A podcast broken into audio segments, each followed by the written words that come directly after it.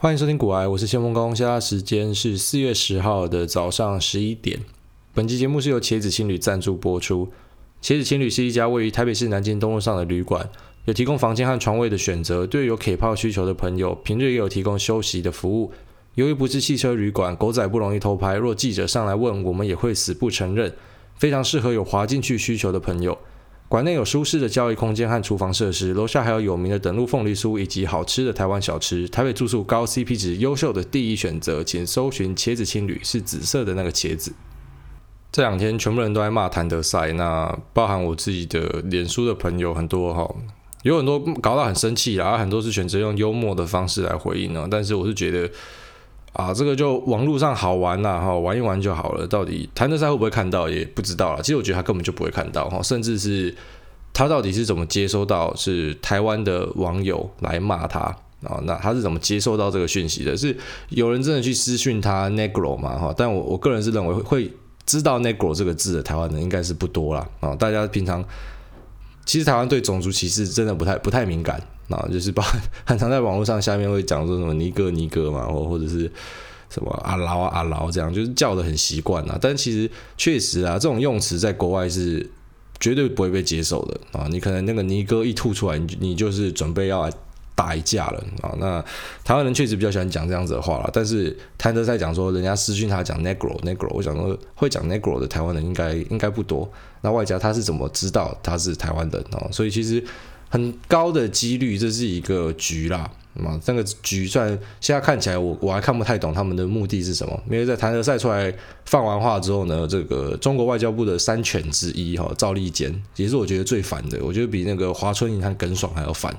那赵立坚也出来就跟着跟着叭叭叭叭这样在那跟着叫嘛，好，那他这样叫完，当然就很明显的，就是说他们有串好哈，就是串好要一起这样子做一个意思表示。就很明显的嘛，那有些人会讲说，呃，你没有证据，没有证据，怎么可以乱讲？我跟你讲，其实很多东西本来要举证就是很困难的东西哈。但是经过我们讲了这么多上下交相贼的例子，其实大家应该都知道说，只要有太多的巧合，就不是巧合，因为这世界上根本没有这么多的巧合。好，那。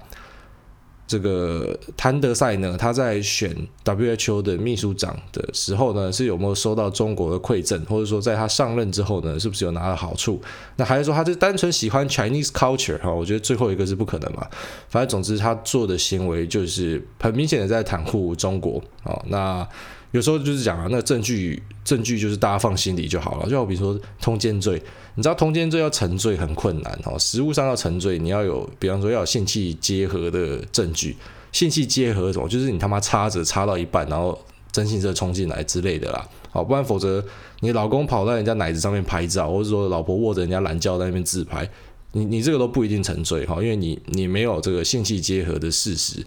那反正。你看到这样子，你当然就已经知道说啊，这个老婆或者老公的心已经像是哦，就是被被轰出去的球哈，就是再也回不来了。可是呢，你没有证据啊，你没有证据，所以到底要怎么去举证？这个谭德赛有有没有讲这个？我觉得不重要了哈。那其实谭德赛他这次的发言也蛮聪明的。他首先先讲说，很多很多人在讲他是黑鬼嘛，然后，这是第一点。那第二点呢，就是。我觉得是有有，要么就是有高人指点，要么就是他真的是非常的奸诈哦。他讲台湾人骂他，然后马上随后接着说这个是种族歧视哦，针对黑人的的说法。那这个讲法很精妙的一点就是呢，哦，因为我们刚才前面讲，台湾人对于种族歧视的东西其实比较不敏感。其实老实讲，华人都这样啦。哦，如果你有留学圈的朋友，我自己是没有去留学，但去留学的朋友很多，就想说华人其实是全世界好真的很不团结的一支。比方说中国人去国外很常就是一样就欺负你中国人，然后台湾人就是欺负自己台湾人哦，很常这样子。可是，在他们黑人的社群不是这样哦，即便他们可能很不喜欢这一位黑人哦，他的做法。他的做事的态度，或者是说他的行为，大家不喜欢。可是呢，当一个黑人被欺负的时候，其他黑人还是会站出来，哈，要么就一起上街，不然就是啊，比如说到到什么国会里面去游说之类的，反正他们会整个会团结起来。那华人就会先切割哦，而我跟他不一样，他是白痴哦，跟我没有相关，这个民族性的关系啊。那他这样讲，他就是想要让整个那个黑人的社群哦，黑人的 community 呢，就是是不是希望这样去挑起一些对立哦，这个是第一个。然后第二个呢，就是它会让所有未来想要支持台湾的啊，比方说什么公司行号组织，或是国家，或是什么姐妹市之类的，你只要支持台湾，你就会画上歧视黑人啊，这是他的目的。那为什么要这样做呢？你从赵立坚马上接着出来跟着喊话，你就知道了哈。反正就是上下交相贼，这个国际组织已经是烂到根去了哦。那谭德赛本身就是一个智障。他没有搞清楚的是，或者是说他他拒绝想起来哈，他因为这个事实太残酷了，他拒绝想起来这件事情，就是大家根本不是针对他到底是不是黑人这件事，而就是你就是一个他妈的智障。好，那谭德塞的东西就就回应到这里啊。那我们昨天呢，美股晚上是上涨的，好，那当然。OPEC、OPEC Plus 他们决议要减产，可是呢，就如同我已经跟大家提过好多次了，在最近的这段时间，其实因为资讯量真的太多了，好，这是很少见、很罕见的资讯量这么多的一个的的时刻。那因为太多的资讯量，包含说，呃，初领失业救济金又来了一个六百多万的，所以照这个趋势继续下去的话，确实可能会摸到 JP Morgan Chase 小摩预测的二十 percent 失业率。可是，在此之外呢，Fed 的作为也没有停下来。好，他们现在甚至跑去买 ETF，好，跑去买高收益债，也就是跑去买垃圾债啊。那未来会不会连什么 SPY、VTI 哈这种这种 ETF 都跑去买？也有可能啊。他他们的手段会做到什么程度，没有人知道。反正现在就是一个无限大傻币之术来对付病毒造成的冲击，而会造成什么样的后续的效应？那会有什么样的影响？老实讲，真的没有人知道哈。所以现在还在预测盘势的人，我真的觉得是他妈智障，就是因为你根本没有办法预测，消息量太多了。如果是以往的陈平时期哈，比方说根本就没事，然后突然 OPEC 搞一个东西，我还可以告诉你，好，我们可以大概预期到未来会怎么走。就是啊，比方说油价减产之后，对于股市的行情会怎么走，或者说像之前哈没什么事情，然后突然来一个直利率倒挂，那我们就可以大概知道说啊，直利率倒挂之后呢，我们可能就会见到一个比较巨大的修正。那这指标后来看起来也是好，是蛮蛮正确的，只是呢，这个修正可能会在半年后、一年后或者一年半以后。好，那所以你还是要借由其他的指标去帮助确认，但是呢，你可以大概的知道。可是我个人认为这段时间根本没有办法知道，因为这段时间资讯量真的是太庞大了。好，那那个大卖空的那个主角 sion 好 sion 基金的那个操盘人 Dr. Michael Burry 呢，他有出来讲一个，其实是我心里面在想的话了。哈，那。他是这样说：“他说这个 lockdown 整个封城的行为，其实他会把经济给杀掉哦。那这个其实是一个很很大的一个大灾问，因为每个人的想法一定都不一样，你不可能找到一个共识。那至少目前看起来，以封城作为一个手法的是大众哦。本来英国采取的手法可能比较像是他建议的，就是反正就是让大家去得一得，然后要死的去死一死啊。他他的话中之话就是这样了，反正就是发生了啊。那比起说把经济整个锁起来，那让这个疫情自然的去发展，可能会比较好一点啊。因为把经济封起来的话呢，那那个冲击太大了，这是看个人的。那 Michael Burry 他有趣的地方就是在于说，他的预期还真的都还蛮准的哦。那啊，除了最广为人知的，就是在二零零七年、零六年左右的时候呢，就已经看到了刺激房贷可能会为金融市场带来的冲击。那之后呢，他也点出了包含说像是所谓的被动投资啊，这种指数化投资，那还有 ETF 呢，这些可能会造成一些股价跟指数的虚胖啊。那在比方说需要修正的时候呢，就像是一个电影院里面挤满了人，那可是门就是这么大，那火一放下去，当大家往外跑就是这样，就有踩踏现象后，就有严重的滑价现象。那他讲的这东西，其实，在过往的观察哈，我觉得在美股方面有实践，就是现在的崩跌，确实很多时候会是因为是，比方说投资基金的人。他看到崩掉了，那理论上投资基金的人，你的心性要稳定一点嘛。但其实很多人不是，他肯定是听朋友讲，他就跑去买嘛。所以他看到说啊，崩盘了，干，唰塞，快点卖。然后呢，他就去，他就去跟那个基金讲说，我要把我的钱拿回来嘛。那拿回来，如果一次拿的人太多的话，那这个基金公司他就必须要去赎回，啊，就是要去要去市场上把他的那个对应的股票给卖掉，所以就会助涨助跌啦。那也因为说很多人家喜欢去买这样子的被动投资的商品，所以呢，所谓的大型的全值股可能就会有虚胖的问题。好，为什么会虚胖？因为很多人去买啊。那很多人去买这个，比方说 ETF，那 ETF 它对应的就要去买呃它的里面的成分股嘛。那成分股上涨了，那大家看到成分股上涨，又会想说啊、那我再去买 ETF，然后 ETF 的人又要再去把成分股买，然后再上涨，所以它变成一个循环，就会把呃里面的成分股给推到好所谓的虚胖，就是它的本益比的评价会偏高，哦，会稍微偏高。那这是一个理论啊，但是有另外一种理论，大家讲说啊，那偏高更好啊，越高越好，反正市场不就这样子，它就是比谁的资金多嘛，比谁比较乐观嘛，那一直往上炒也没有问题，反正可以赚钱嘛，对，反正就是抓谁是最后一只老鼠啊，谁没有跑掉，就是抓这一只老鼠，那。这个 Michael Burry 讲的这个东西呢，我我觉得在过去的几次下跌后有发生那种助涨助跌，那在台湾会不会发生呢？在台湾的话，你要讲说这种追踪指数的，就是零零五零嘛。那零零五零它占的成交量，它它的啊，因为因为这个 ETF 要去买进卖出里面成分股的这个成交量占比呢太小了，好，所以今天即便所有零零五零的人他妈下要剉赛，想要恐慌的大卖零零五零，那对台湾的大盘的影响都有限了啊。那这个问题其实蛮多人在问的，就在这边大概回答一下。那接下来就讲一下，其实，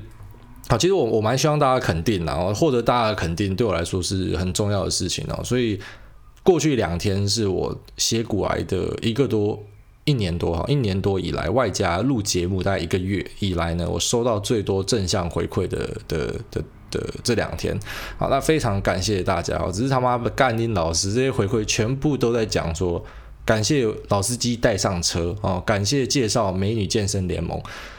靠腰，你知道，其实我跟我朋友，我们我们那时候在节目，我上一集节目讲说我们在车上看嘛，然后看，然后大家就在那边讲说，快点快点快点，好，猜拳输的去买一个 VIP，看一下 VIP 到底是怎么样。然后不然就是我们在打游戏的时候就说，好，来来来，这两场输出最低的要去买 VIP，就搞到后来都没有人买，就是输的人也没有买，然后大家也就忘记这件事情了。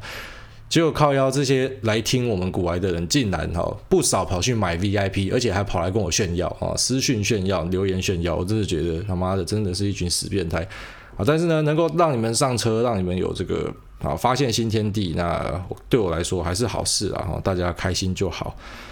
好，那接下来我们来聊一个哈这个关于美国选举的事情啊，大概的带过去。就是现在，Bernie Sanders 已经退选了。那我们之前有大概提过，Bernie Sanders 就是一个非常左哦，极左的人。所以呢，他在一个在一个比较自由派的地方，比方说在加州呢，他就会获得很多的支持。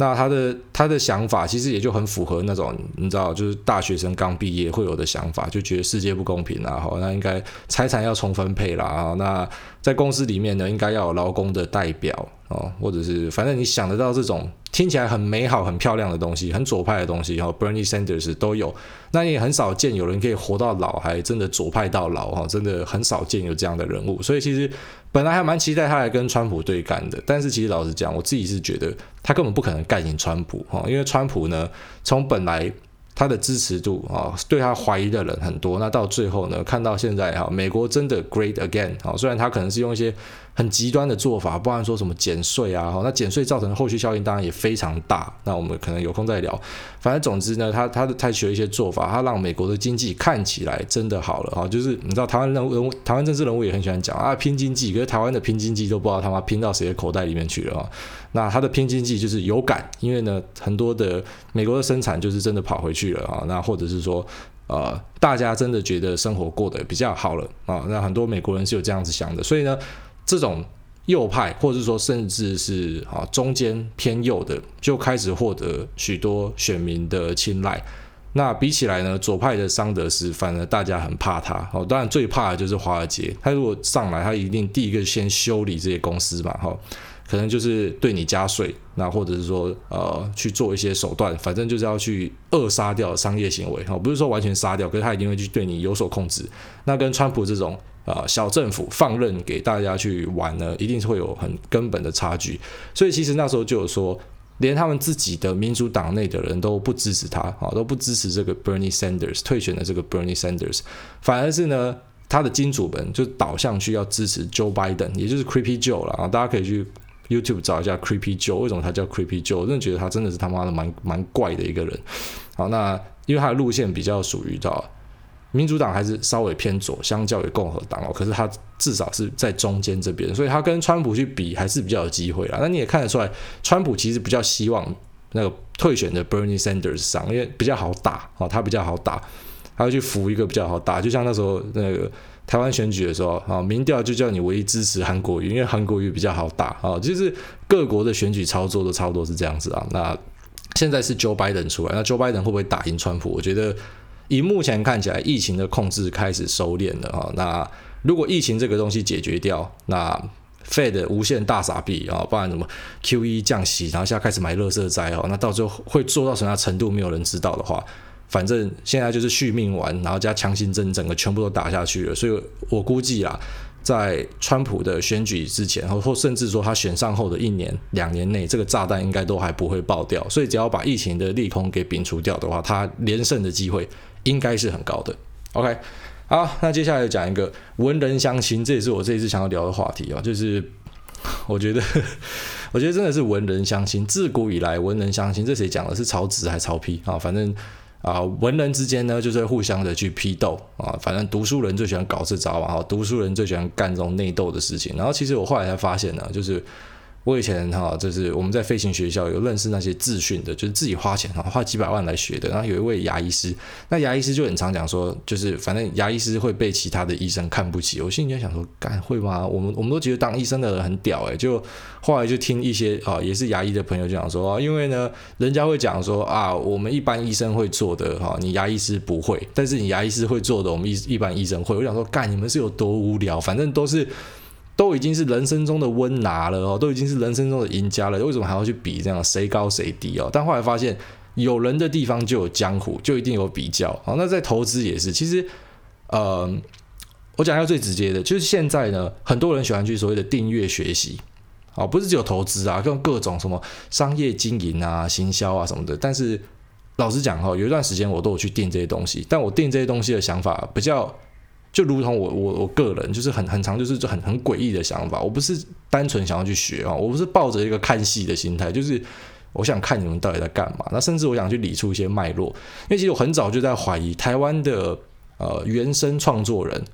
根本不多啊，就是不管是什么行销界的或者这种投资界的，原所谓的原生创作人，就是你的东西是你自己想出来的，然后呢呃这个判断分析是你自己想出来的，这个就叫原生创作人。我觉得。真的很少，好，因为你会开始发现，你追的财经粉丝团，像我也追超级多嘛，好，那我当然不会告诉你谁谁是坏的，谁是好的，哈，这个不要断人家的财路，啊反正我追了很多嘛，那你就会发现，其实追久了之后，就会看到原生的人真的很少，反而是比方说某一位他可能讲了什么东西，那比较比较比较恶劣的、比较粗糙的，就是马上就跟着抄，然后就把那个说说法稍微转一下，然后跟着跟着讲。那或者是好，可能隔一段时间他就去捞他之前的东西出来讲，反正就类似这样，都会是几个原生的就那几个，然后原生的他做出很高质量哈这种高价值的产出之后呢，然后就被其他人拿去拆分，然后拆分掉，他们就各抓一点东西，然后去申论，然后之后呢就拿去开课。那开课其实我们有人来找我开课啊，就是 Press Play 跟哈号都有来说要开课，可是。这个不是我想要做的事情啊，所以我当然就是拒绝掉了。但是我知道现在很多在开课的人，他们其实很多就是去捞，反正就是那些原生创作者哈，真的最厉害的核心的那几个，然后呢拿他们东西出来出来讲课，然后你们跑去订阅，然后订的时候订了一大堆，对你有什么帮助啊？其实我觉得最大的帮助就是你要学投资，你就进市场就对了啊。你看一堆那种教科书都是没有没有太大的意义的啊，应该是说你进去尝试之后，就是呃。有错误产生的时候，然后你去解决这个错误，这个是最好的做法，因为你根本你根本不可能就是看完教科书然后进去就很厉害，好吗？因为如果是这样的话，那为什么那些学经济的啊，他们不是炒股达人，他们不是投资达人，那反而是你很常听到学经济的，他可能啊，我是没有统计数据啊，但是就我知道学经济的人啊，那最后面在股市里面表现，他没有一个正相关，就比如说因为你你书念得多，你就做得好，他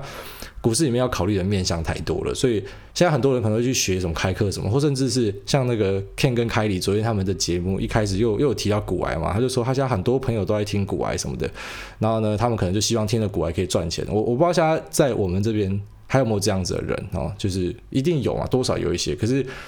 听了股来会不会赚钱？不一定，但是会少赔钱这是一定的。哈，因为少赔钱它不是魔术，它不是魔术，它就是很单纯的告诉你说啊，你不要在不对的时间做不对的事情，然后呢，你不要融资，然后你不要去玩你看不懂的产品，光这样子哈，光这样子，久而久之，我跟另外一位没有这个观念的，我一定就我要么赔的比你少啊，要么就是我可能会赚赢你，一定是这样的啊，因为你会去踩雷啊，你会去买那些我们觉得。根本就是有问题的东西嘛，那你会去借钱，那你会去，你借钱之后，你的心性上就有差距，所以根本上的差距就在这边产生的。哈，那刚刚讲回来，这个有很多在做订阅的嘛，那订阅的人也会发生文人相亲的现象，哈，就不是只有牙医，不是以前那种古人吟诗的，就连订阅的也会，反正就是互相的去批评。然后我发现，其实最喜欢批评人的，反而是理论上是最理性的那一群啊。股市里面有很多种做法，有些人在追踪什么筹码的啦，有些人在看所谓的技术线型的啦，有些人在做基本面分析的，啊，有些是哦，我还蛮喜欢的一支是在做产业分析的，我最喜欢这个，因为这个这个基本上就像看百科全书一样，你可以知道有新发生的东西哈，新的趋势，所以这个是我还蛮喜欢的啊。但是对我来说，其实我是杂谈，反正我全部东西都吃，那我就挑我要的东西出来，做成我自己的中心思想。可是我发现，其实里面，好，这里面最理性的一群，应该就是所谓的财报分析那一群啊。因为财报分析那一群，他们就是很实事求是的在看数字，然后呢，他们会就一个财报又一个财报里面去抓出一些趋势，或者是说，呃，他觉得有哪些股啊，所谓的价值股呢，它是被低估的。但是我发现这群人最喜欢霸凌别人，他们喜欢去讲别人说，呃，你又看不懂财报，呃，你你看不懂，像我昨天看到一个就讲说，你看不懂财报，你还去买金融股什么的。那这时候就一个问题马上浮现出来。那请问你看得懂财报，你发财了没？啊，你看得懂金融股的财报，那所以呢，你要放空了没？好，所以我觉得没有必要这样了，因为现在的投资界就是这样，我可能大家要抢市场吧，所以就很常会去做那种互相批斗啊，互相批评。我觉得调侃是还好啦，可是有时候真的是那种追杀到太深了哈。继续讲说，哦，你你看不懂财报，你还敢学投资？那我你看得懂财报，你发财了吗？我就简单的问一个这个问题。那其实关于指数化投资，哈，现在很多人讲说，所谓的资产配置，指数化投资是最保险的，它没有为你没有办法为你带来巨大的获利。可是呢，比方说大赔的时候，你也很难受伤哦。那可像这种东西，哎，干，你知道这种真的资产配置配下去哈，你你算起来，你的年化报酬率有个什么五趴六趴，其实就算很不错很厉害了哈，就就已经很好很好了。可是五趴六趴可以干嘛？就是这，可是这就是大灾问啊！这就好像说，哎、你你干嘛要创业啊？你去当公务员就好了哦，你就稳定铁饭碗，你抓了铁饭碗就好。可是干他妈，为什么每个人都要抓铁饭碗哦？为什么大家都要抓铁饭碗？那为什么大家一定要做你这样的投资方式？我就觉得这很奇怪，因为。还是一样，大家试图去把投资包成是玄学，好，即便是这些最理性的派系呢，他们还是想把它包成是玄学，就是唯我至上，只有我这个做法是圣杯，大家都在找一个投资的金律跟圣杯。可是呢，我真的觉得不要把事情想得太复杂，没有什么叫做金律跟圣杯，哈，就是。即便你今天是一个做法都对的人，你可能会因为运气不好，你还是会受伤。那或者是说，你其实你也没有做错什么事情，但是就是时间不对，好，就是时间不对。比方说，就有一个真的研究很久的人，就他一进场就是好，武汉肺炎前夕，就是十二月、一月的时候进场，他初次下场就是这时候，然后一次丢了很多钱进去，他一样爆掉，然后一次就爆掉了。所以也不是他不努力啊，啊，就是我我的观念还是很简单，反正大家能做的就是在市场里面尽可能的活下来。那尽可能活下来之后呢，你自然就会悟出一些道理。就像在社会里面，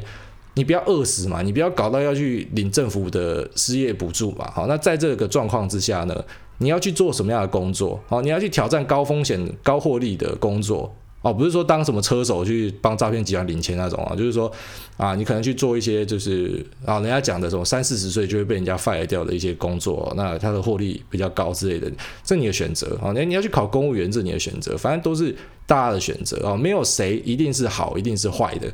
啊，没有谁一定是好，一定是坏的，没有什么看财报就一定是好的，因为你看财报，那你发财没？就这样问嘛。其实股市一个我觉得它好玩的地方，比人生更好玩是。你要看一个人，他到底是不是事业成功，或者说他的人生是不是成功，他是不是人生的 win winner 啊？他有太多的面向可以去分析了。他是不是车子开得很好，老婆很漂亮，还是说很会赚钱，还是说他的想法很豁达啊？这个有太多的面向。可是你要看一个人在股市是不是成功，简单就是对账单拿出来就好了。好，其他都假的啦，你其他多说的都是假的。你到底赚多少钱就这样而已。好，所以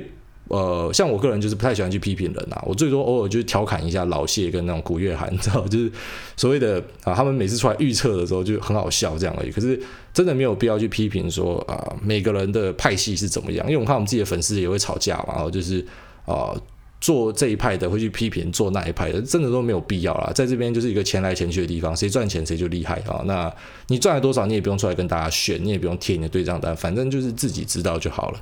好啦，那今天就聊这边，先这样，拜。